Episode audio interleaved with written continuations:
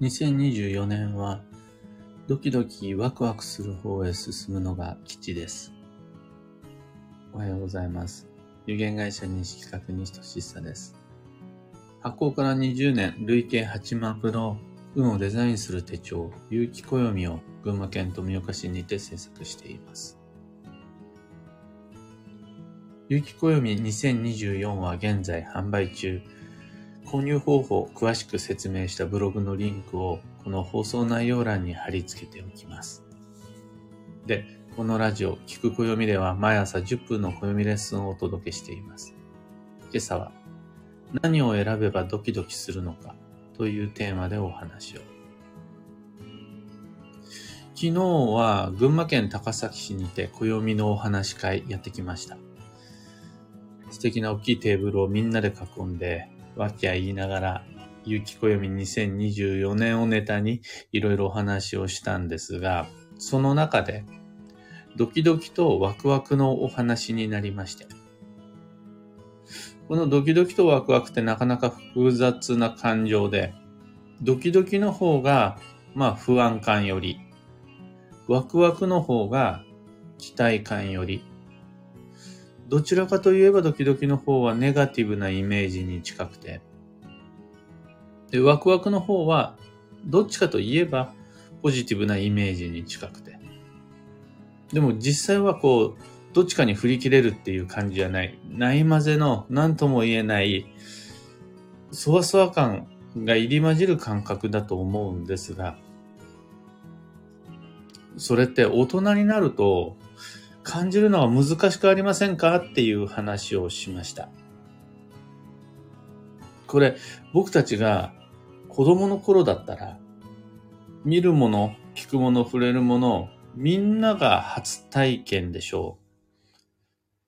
う。世界が初体験に溢れてるっていう。そういう時代だったら、もうドキドキとワクワクが日常だったと思うんですよね。良くも悪くも。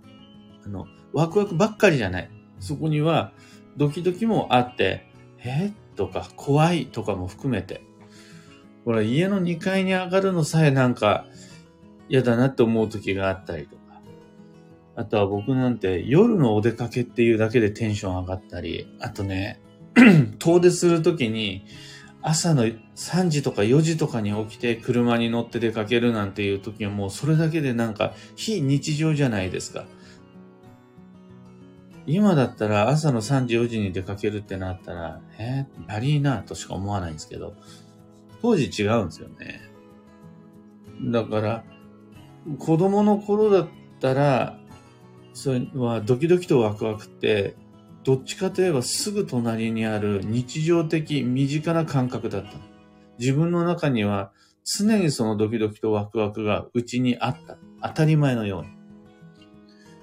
ところが、大人になると、もう世界は当たり前に包まれるわけです。食べたこともあるし、見たことも聞いたこともあるし、なんなら行ったこともあるし、触れたこともある。何度も今まで体験している。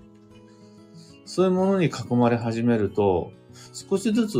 失われていくような気がするんですよね。ドキドキの方もワクワクの方も。つまり大人にとってドキドキワクワクとは当たり前ではない。いつでも隣にあるわけじゃない。そういうもんですよねって。ただ、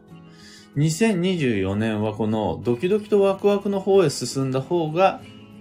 進むべき道にたどり着けますよ。ドキドキとワクワクの方が運を開くし、今の人間関係や仕事の停滞から抜け出そうと思ったら、ドキドキワクワクする方へ行った方がいいですよ。これが三匹木器の年の運勢ですみたいなお話をしたんですよ。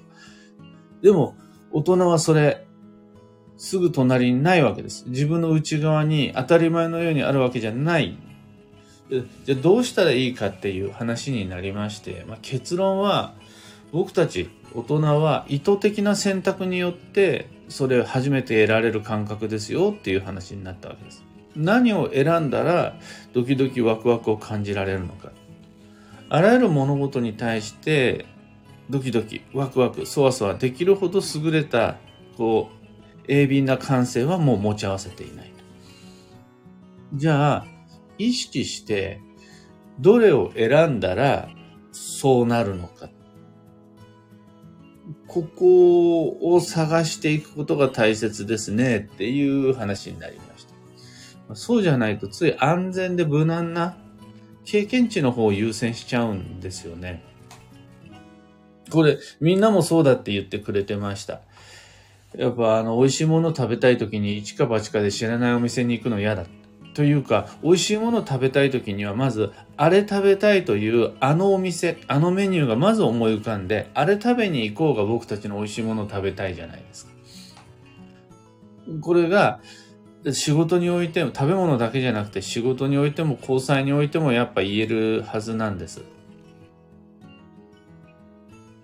だからここは意図的に、さて、自分にとってのドキドキとワクワクとは何なのかを考えて、それをあえて選択することによって、2024年度に進むべき方に行けるね。っていうようなことが書いてあるのが、有機暦2024ですよ、なんですけども、やっぱ僕はそこには、ドストライクの自分にとっての正解は載ってないと思っていて、僕にとってのドキドキとワクワクって何なのかな？って帰りの車の中でぼーっと考えてみたんです。別にそんな眉にこうしわ寄せるような深刻な感じじゃなくて、あれでもな、暦の中にいろいろ書いてあって、まあ、新規開拓であるとか、前進とか成長とかいろいろ書いてあるけど、自分にとって一番身近なドキドキとワクワクって何なのかなって考えてみたら、とりあえず思い当たる3つが上がってきたんですね。これは僕にとってのドキドキとワクワクでは、であって、みんなと共通じゃないので、みんなはみんなで探しといた方がいいと思うんですが、僕はとりあえず3つ思い当たったんです。で、一つ目が新しい物事は自分をこう、そわそわさせる。あと二つ目が苦手な物事と向き合うときにもドキドキとワクワクは起こりやすい。あのね、嫌いな物事と向き合うときってそれないんですよ。ストレスなんですけど、苦手なことってあるじゃないですか。好きだけど苦手。やる必要が、必要性が十分あるんだけど苦手。あと、意図せずパッと用意されたものが苦手。そういう時ってドキドキワクワクするなと。あと、三つ目が、思い切ってそこそこのお金を使うときってドキドキワクワクしません？さすがにね、300円、400円のものを買うのにドキドキワクワクはしないですよ。でも、例えば、あの、1万円のフルコースを食べるとか、2万円の服を買うとか、3万円で旅行するとか、そういう風になってくると、ちょっとこう、桁が上がっていくほどにドキドキワクワク感が出てきません？当然5万、10万、100万ってなってきたら、そこを、まあ、それぞれみんなお財布の大きさが違うと思うんですが、僕にとってはこのお金を使うとき、えいっていうふうに清水の舞台から飛び降りて投資をするときに、ドキドキワクワクがある。もしかしたらギャンブルとかでもあるんかもしれないですが、僕ギャンブルしないので、そうすると投資の時には、こうね、ふわふわします。ちなみに、新しい物事に関してはそんなに大それた話ではなくて、僕にとって一番テンションがあったら新しいは、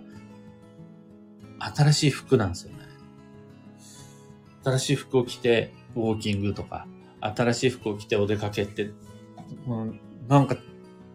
今まで私は服なんて着たことがありません。衣服とは未知の世界です。みたいな話じゃなくって、のいつもとは違う新しい T シャツでもいいし、新しいシャツでもいいし、そのシャツが別に5万、10万の贅沢品じゃなくても、3000円で買ったものでも全然 OK なんです。この新しい衣服って自分をなんかこう、ふわふわさせるんですよね。僕にとっては。あと苦手な物事の中で一番思い当たるのはやっぱ電話です。僕、電話が本当に苦手で、あの、するのはもちろんのこと、出るのも苦手です。だから普段電話は大切な人からかかってきたとしても出ないです。あとは大切な人に連絡が必要でもかけないです。これはね、メールだったら100%返事をするし、の出すことも積極的にします。SNS でも積極的に絡もうと思ってますが、申し訳ない。もう本当にね、電話だけは無理なんです。けど、必要な時あるじゃないですか。電話をかける。大人だし、一応代表取締役だし。その時には常にドキドキワクワクします。毎回、この新鮮な思いでドキドキワクワクできます。そうすると、じゃあ、例えば僕の話になっちゃうんですが、2024年は電話の年か、みたいなことになるわけです。まあ、できれば電話よりは新しい服か、思い切った投資かの方がいいんですけど。なんて感じで、この、何を選んだらドキドキワクワクするのかっていう、この自分の場合の傾向を今のうちに洗い出しておけると、それ、2024年になってから、運を開きたいとき、もしくは停滞から抜け出したいときに、とても便利なのでおすすめです。と、まあ今朝のお話はそんなところです。二つ告知にお付き合いください。まず、開運ドリルワークショップ2024に関して。日付や時間にまでこだわった理想の吉方位旅行計画とか、基地時期基地方位を踏まえた転居計画などなど、1年12ヶ月の行動計画をちゃんとデザインしましょうというワークショップです。テキストには有機暦2020を使います。これはもうそこに書き込んでいくので、白紙のノートに書き込んでも意味がないよというのがデザインなので、あのね、デッサンぐらいはいいんですけど、行動計画をデザインしようと思ったらそこには時期の吉凶や方位の吉凶などが載っている暦に書き込むことが重要ですというワークショップなので、有機暦2024は使います。で、このワークは限定 Facebook グループの中の配信にて行っていくので、Facebook アカウントがまず必要。さらには、講座を買っただけではダメで、Facebook グループへの登録までが必要となります。登録のための情報は、ご購入時の返信メールにてお知らせします。すでにグループにご参加済みの方は、もうグループ内で宿題出してあるので、今からどんどんデッサン始めてください。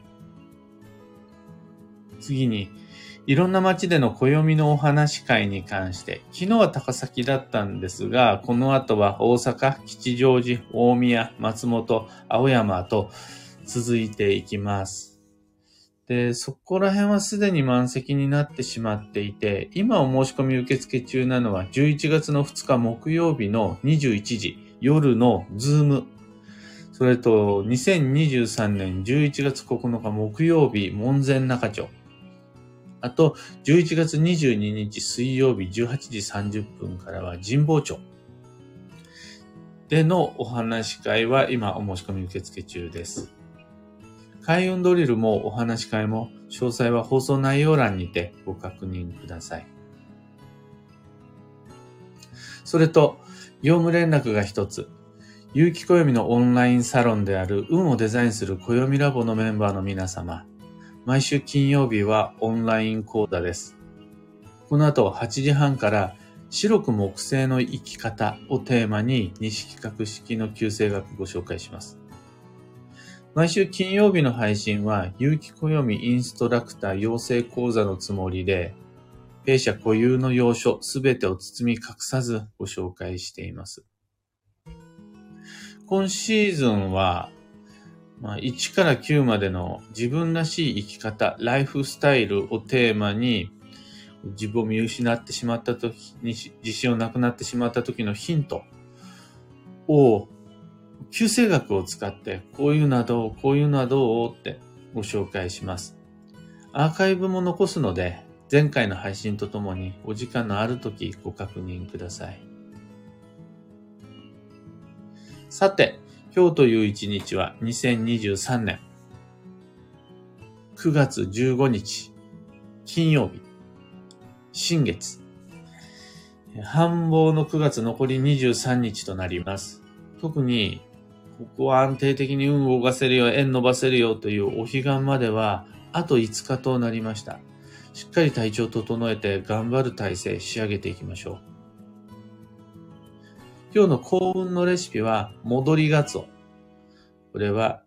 旬の魚介が基地という意味です。旬の魚介は、戻りがつお以外にも、サンマ、カンパチ、うなぎ、サバなどが挙げられます。最後に今日のキーワードは、確認、繰り返し見る、その心は、自分が分かっていても関係者が分かっていなければ物事はうまく進まないという日です。私が一度確認するだけでは足りなくて、それに関わる誰かにも、誰かとも一緒に確認ができる。こうして複数回の確認が運の精度を上げていきます。逆の立場もあって、相手側の関係者がそれよくわかっていても、自分の方で誤解、忘れがあれば、全体の流れは停滞しちゃうので、お互いに了解、お互いに OK というところまで話のすり合わせ、要は繰り返しの確認ができると安心です。以上、迷った時の目安としてご参考までに。それでは、今日もできることをできるだけ、西企画西俊久でした。いってらっしゃい。ミカさん、おはようございます。ひでみんさん、おはようございます。小川ともみさん、おはようございます。はなさん、おはようございます。くーさん、おはようございます。かんぽうはなこさん、おはようございます。たかさん、おはようございます。今日はおおむねみんなの空は晴れてますね。とはいえ、なんとなくカンカン照りという感じではなくて、まあ、それこそ2時3時はものすごく暑くなるものの、だいぶお彼岸に近づくほどに秋の気配しっかり感じられるようになってきました。エヌシャンチさん、バンドさん、キミコさん、アルココさん、ユウさん、マーチさん、カヨさん、ビートさん、キーボードさん、おはようございます。北さん、電話にドキドキされるとは意外でした。でも確かに私も知らない番号や学校からの着信にはとてもドキドキします。とのこと。学校からの着信のドキドキは、なんか別の意味合いもありそうですけどね。あの知らない番号に関してはワクワクよりはまあドキドキの方が大きいですよ。僕はあれですよ。さっきまで会ってた人に電話をかけるってなったとしてもドキドキワクワクするので電話しません。でその後ね、LINE とか全然するんですけどね、本当に電話苦手です。だから目の前で今、誰々さんから電話がかかってきてるなっていうのをずっと眺めながら、早くもう切ってくんないかなって見てること結構あります。花さん、私も電話が苦手で出ないしかけないのですが、今月は電話の機会ができています。今朝のお話を聞いて来年の予兆なのかなと思いました。